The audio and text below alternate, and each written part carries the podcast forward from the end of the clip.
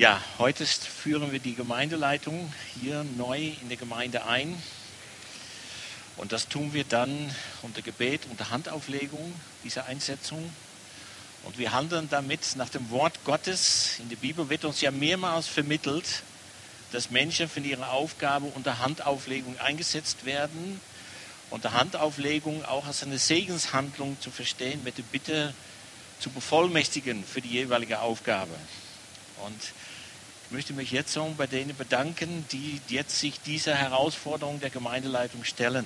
Das sind ja Anja Schröter, Katja Hampel, Astrid Waldin, Ralf Heller, Matthias Schönstein und dann natürlich gemeinsam mit unserer Hauptamtlichen. Und ich habe ein paar Punkte so unter dem Stichwort auch von der Beauftragung. Das erste ist Beauftragung nicht ohne Segen. Wir haben es in der Schriftlesung gehört, dass es dann in Vers 6 heißt, die Männer stellten sich für die Apostel, die betete und legte die Hände auf sie. Oder so heißt es zum Beispiel bei Timotheus, lass nicht außer Acht die Gabe, die dir gegeben worden ist, mit Handauflegung der Ältesten. Jetzt ist dieser Text mit dem Wahl der sieben Diakone für die meisten von uns wahrscheinlich ein sehr geläufiger Text. Aber ich denke gerade auch über diese Einsetzung ein aktueller und nach wie vor bedeutsamer Text. Die Problematik in der Jerusalemer Gemeinde zeigt uns eine wichtige geistliche Wahrheit. Auch wenn Gott wirkt, die Zahl der Jünger nimmt zu, gibt es Probleme.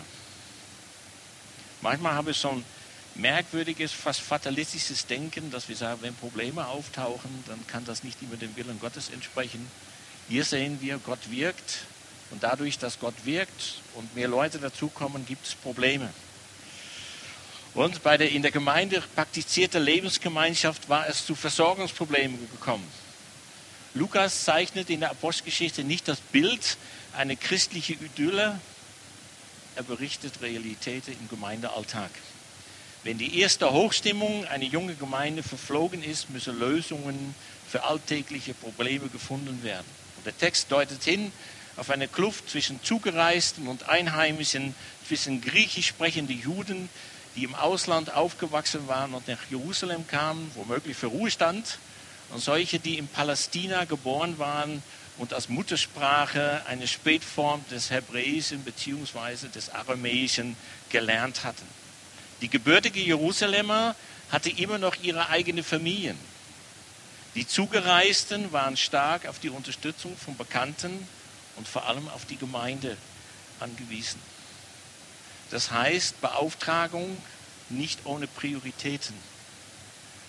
Das finde ich schon auch mutig in so einer Situation. Die Apostel bekennen sich zweimal im Text ohne irgendwelche Entschuldigungen ganz klar zu ihren wesentlichen Aufgaben. Das Gebet und die Verkündigung. Zu Recht. Würde sie die andere, würde sie zum Beispiel jetzt die Versorgungsaufgabe übernehmen, dann würde wieder ein, womöglich eine geistliche Not entstehen. Und ich denke auch heute, auch hier ist es nicht anders. In der Gemeinde steht so viel zu Weiterentwicklung an. Das wäre von einigen wenigen gar nicht zu bewältigen dann müsse die Aufgabe verteilt werden. Und die Jerusalemer Gemeinde hat damals konsequent nach Prioritäten gehandelt. Die Sicht der Apostel bestärkt, dass sie weiterhin an die wesentliche Aufgabe der Wortverkündigung festhalten und die nicht wenige wichtige Aufgabe auf mehrere Schultern verteilt werden, die noch zu bewältigen sind. Und Gott legte sein Segen drauf. Und das Wort Gottes breitete sich auf und die Zahl der Jünger wurde sehr groß in Jerusalem. Vers 47. Ja, und diese Erfahrung wünsche ich euch auch hier in Freiburg immer wieder neu. Ich wünsche euch angenehme Wachstumsprobleme. Ich wünsche es euch, dass ihr da zusammensetzt sagt, Leute, die Bude platzt aus allen Nähten. Was machen wir jetzt? Jetzt geht es bei dieser Einsetzung nicht nur darum, dass irgendwelche sich bereit erklärt haben, für einen Bereich Verantwortung zu übernehmen. Kennt ihr den Begriff von Team, oder? Diese Definition. T-E-A-M. Toller, ein anderer macht's. Und dass sie sich durch die Mitgliederversammlung in dieser Aufgabe bestätigt haben. Sich vor allem natürlich immer wieder neu, und das gilt für uns alle, in welche innere Haltung nehmen wir unsere Aufgabe wahr. Ist meine Aufgabe so eine christliche Pflichtübung? Oder gehört es für mich selbstverständlich zur lebendigen Nachfolge dazu? Sich selber Gott zur Verfügung zu stellen. Ich bete das manchmal am Morgen. Da sage ich, hier bin ich ja. Ich stelle mich dir zur Verfügung. Und das finde ich schon wichtig, vor allem weil man merkt, auch bei angenehmen Wachstumsproblemen, in der Aufgabe wird es auch immer wieder Durststrecken geben. Das heißt, Beauftragung gelingt nicht ohne Treue. Was sagt die Bibel dazu? Die Bibel sagt an mehrerer Stelle immer wieder neu, das ist mir so aufgefallen, bleibe. Bleibe. Dieses Wort erscheint einige Male in der Bibel und wir lesen häufig darüber hinweg. Und wir verpassen dadurch die Chance für das wichtige geistliche Wachstum. Treue. Ich will dich dienen. Bleibe will uns sagen, halte im Glauben aus, gehe treu weiter, ohne dich verunsichern zu lassen durch schwierige Umstände. Es gab mal eine Gemeindeleitung, da ist im Protokoll von einer Sitzung ist so ein Gemälde, das sieht so etwas so aus. Und das habe ich gesagt, das ist der Leitungsstil in dieser Gemeinde. Die Gemeinde hat einen Eindruck gehabt, man hat sich auf den Weg gemacht und es gab Probleme. Und dann haben sie gedacht, das kann nicht der Weg Gottes sein. Sie haben auf einem anderen Weg gemacht und siehe da, was gab es wieder? Probleme. Das heißt, Probleme gehören immer wieder neu dazu, auch schwierige Umstände. Vielleicht gerade auch, wo wir als Gemeinde fragen, wo soll es für uns in die Zukunft hingehen und nicht alles zugleich klar ist. In 1 Timotheus 2 lesen wir, wie Paulus seinen Mitarbeiter Timotheus aufforderte, bei dem vertrauten Glaubensgut zu bleiben. 2 Timotheus 2, da sagt er, setze alles daran, dass du in deiner Arbeit zuverlässig bist und du dich dafür nicht schämen musst. Sorge dafür, dass Gottes Wort richtig und klar verkündigt wird. Und ich habe den Eindruck, Paulus wollte ihm damit sagen, dir wurde etwas Hervorragendes vermittelt, mit auf den Weg gegeben. Lass es dir nicht wegnehmen. Oder lass es nicht verwässern, sondern besinne dich immer wieder neu drauf. Auf das, was dir anvertraut worden ist und aktivier das in deinem Leben immer wieder neu, dass du beim Wesentlichen bleibst. Und eine wichtige Kraftressource in unserem Leben als Christ sind ja auch die Erfahrungen, die wir mit Gott sammeln.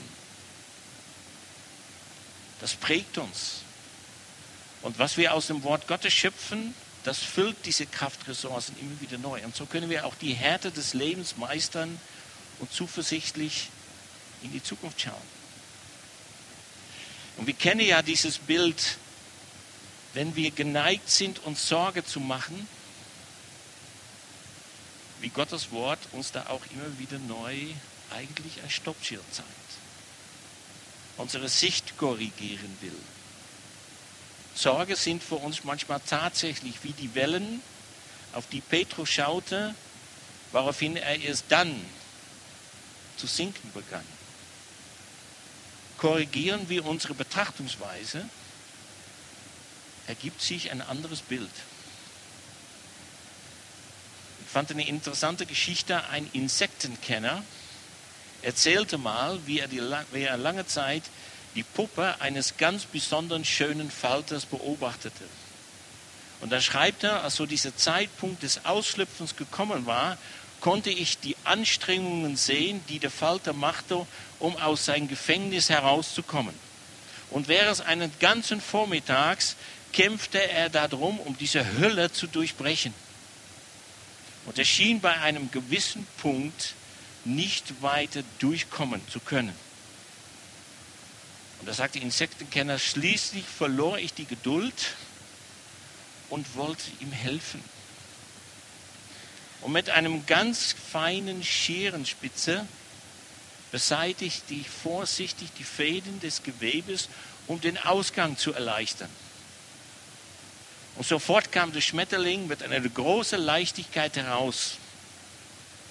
Aber wie merkwürdig war er gestaltet.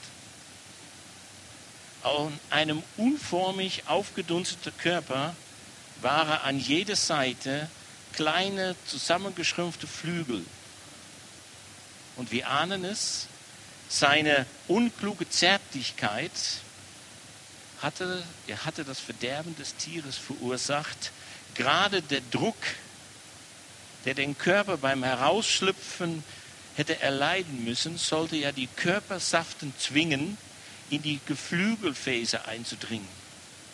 Und das war nicht geschehen. Und so blieb der Falter eine elende Missgestalt. Aber man kann es ja verstehen, oder? Und wie oft wollen wir auch nicht den Druck von einer schwierigen Situation ausweichen oder ihn andere ersparen und haben damit die Ausreifung und die Entfaltung eines kostbaren Lebens verhindert. Ich meine, Gottes Liebe hat auch die Ausformung unseres Lebens im Sinn. Und darum erspart uns Gott nicht mitleidig schwach die Drucksituationen, in der wir auch ausreifen wollen und sollen. Gottes Liebe ist zu echt und Gottes Liebe ist zu groß, um schwach zu werden.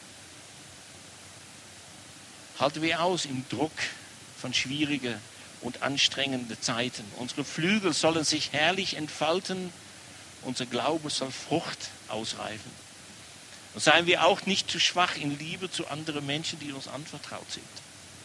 Weichliche Liebe kann manches Entfalten und Ausreifen verhindern. Vertrauen wir uns und die, die uns lieb sind, der starke Hand unseres Vaters an. Er weiß allein, was uns letztlich zum Besten dient.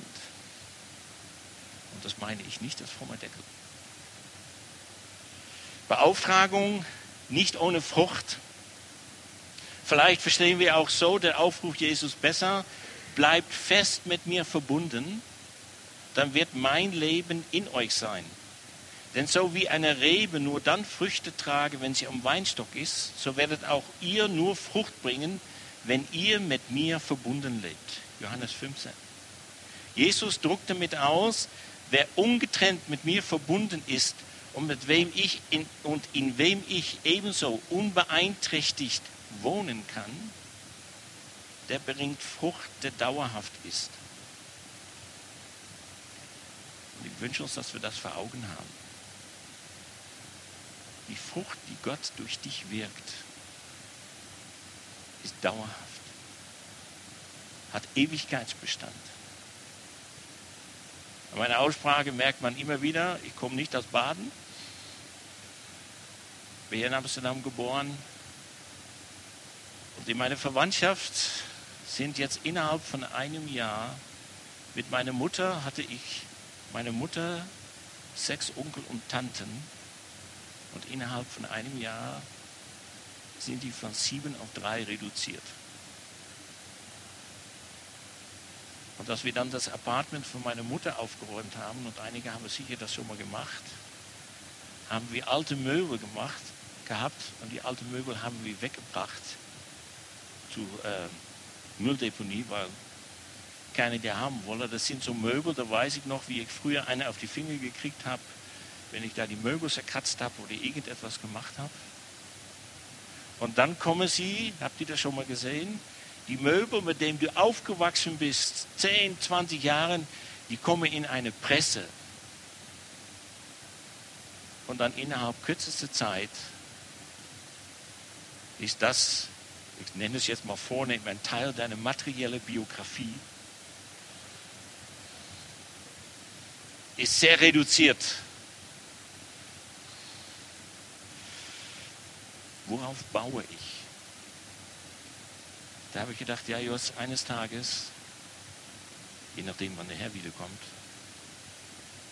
stehen deine Kinder wahrscheinlich da und schmeißen die Möbel, die dir jetzt so wichtig sind, weg. Worauf baue ich in meinem Leben? In ihm bleiben, in Jesus bleiben, ist kein statistisches Verharren, sondern ein dynamischer Vorgang. Und unser Verhältnis mit Jesus ist durch ein Ineinander, ein Miteinander und ein Füreinander gekennzeichnet, das Frucht bringt.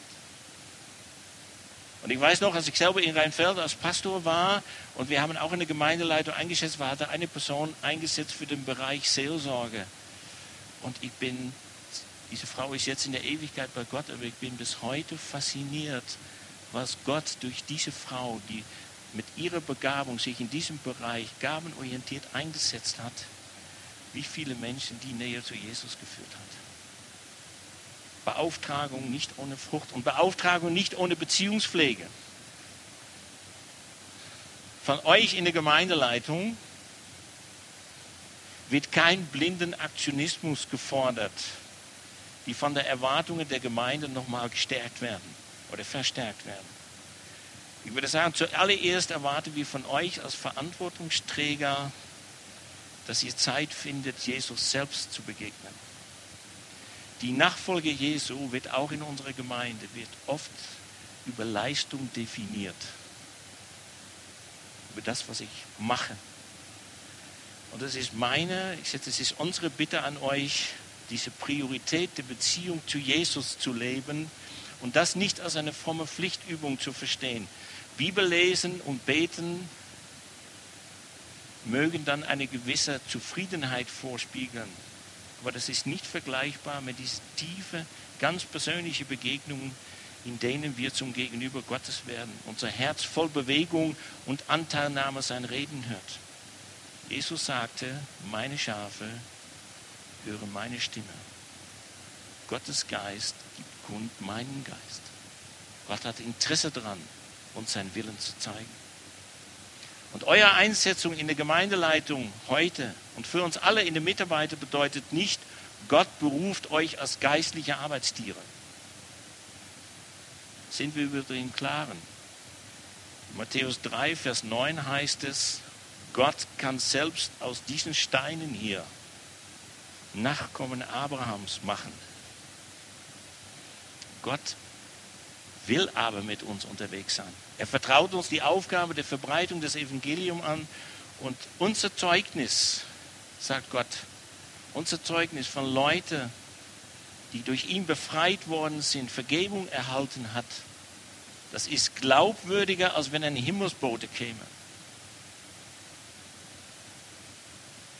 Und gestern hatte ich ein Seminar in Kaiserslautern, da habe ich da in diesem Seminargruppe gesagt, für manche Leute bist du die erste Begegnung mit der Bibel Gottes.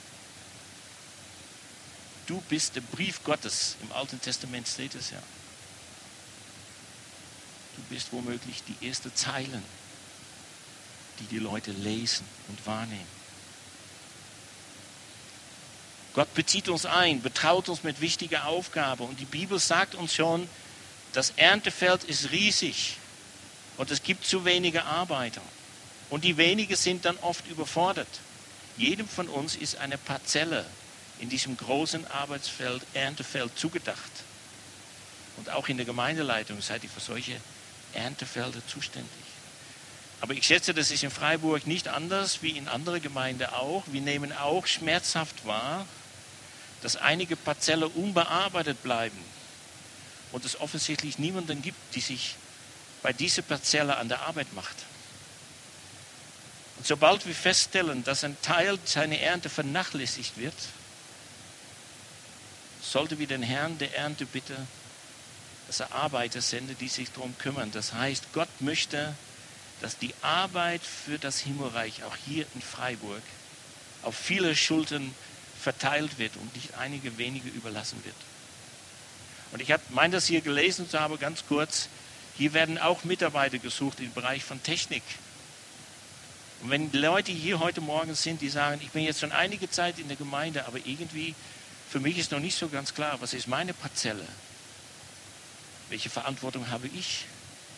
Wo hat Gott mich begabt? Dann möchte ich dich ermutigen, geh auf meine Kollegen zu. Auf Olli, auf Sebastian, geh auf die Gemeindeleitung zu.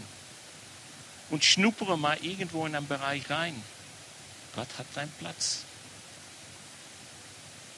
Aber bei dem vielen, was zu tun ist, gewährt Gott uns auch immer wieder neue Ruhe. Uns alle gilt, der Sabbat. Und ich weiß aus eigener Erfahrung, wie schwierig das manchmal ist.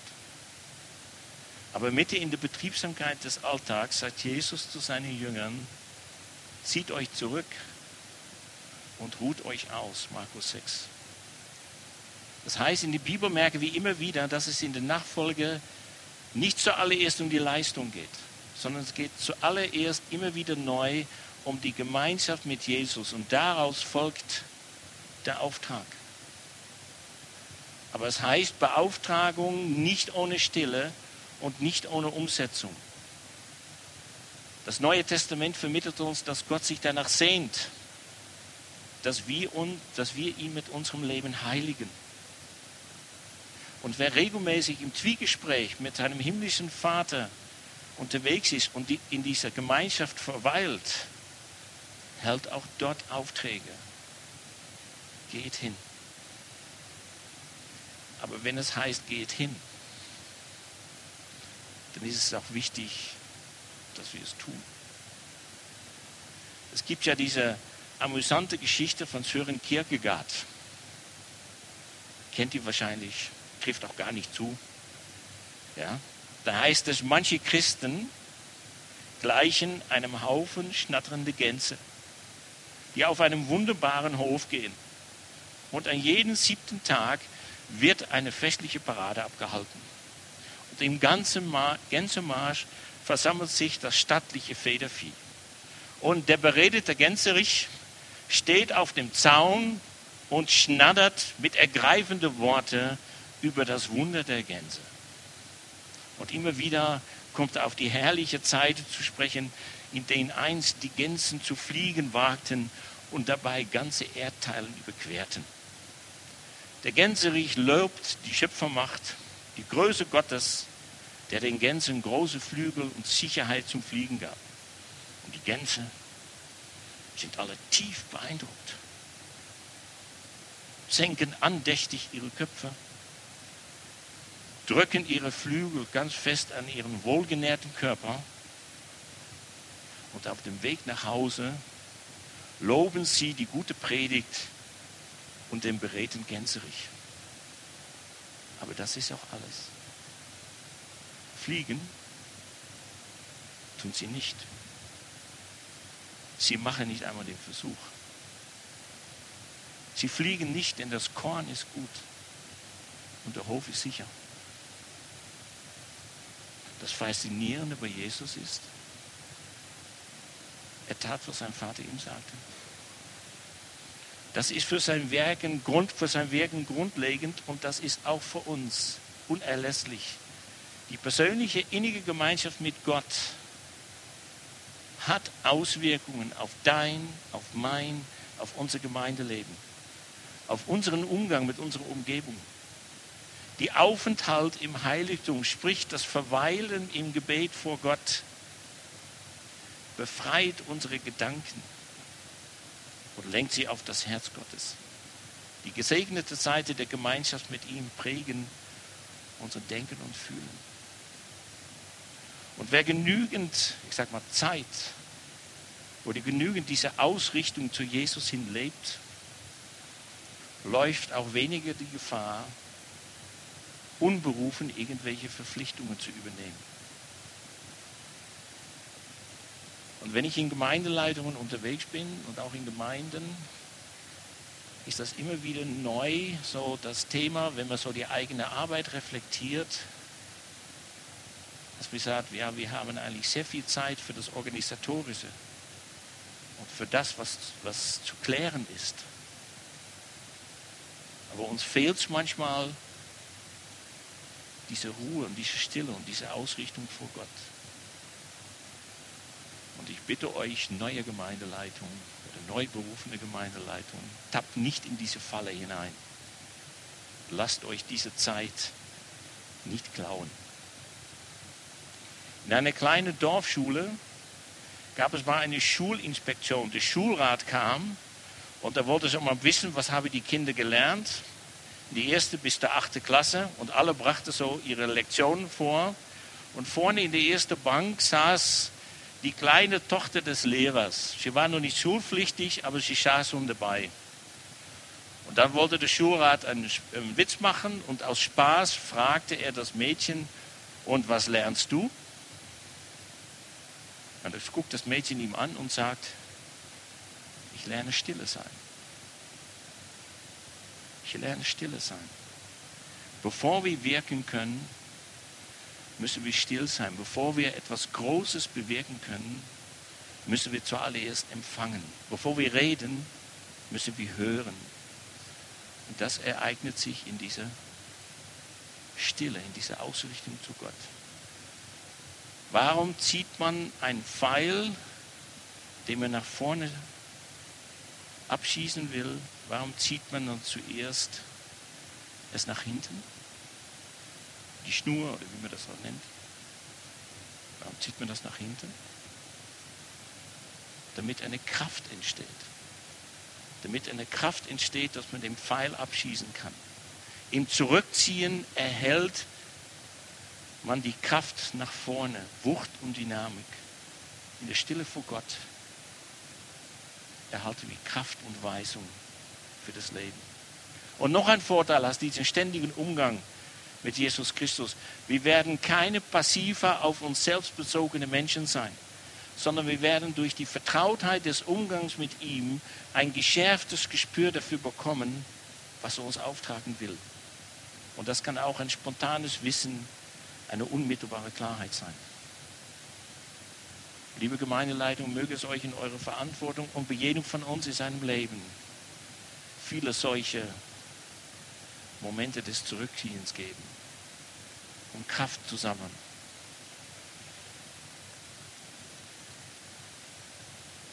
Die enge Verbindung der Rebe zum Weinstock ermöglicht ein Maximum an Frucht. Und an dieser Stelle bitte ich euch als Gemeinde, ermutige eure Gemeindeleitung immer wieder neu, dran zu bleiben. Und bei aller Kritik, die es mal geben kann, zu Recht oder zu Unrecht, der Gemeindeleitung auch immer wieder abkriegt. Anerkennung tut gut. Wichtig ist, dass sie auf sie zugeht, fragt, wie es ihnen geht, für sie betet. Was die Gemeindeleitung auf jeden Fall braucht, ist die Barmherzigkeit.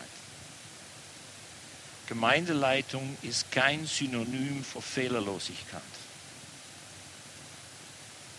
Die Gemeindeleitung ist auf eure Hilfe und Unterstützung angewiesen. Amen.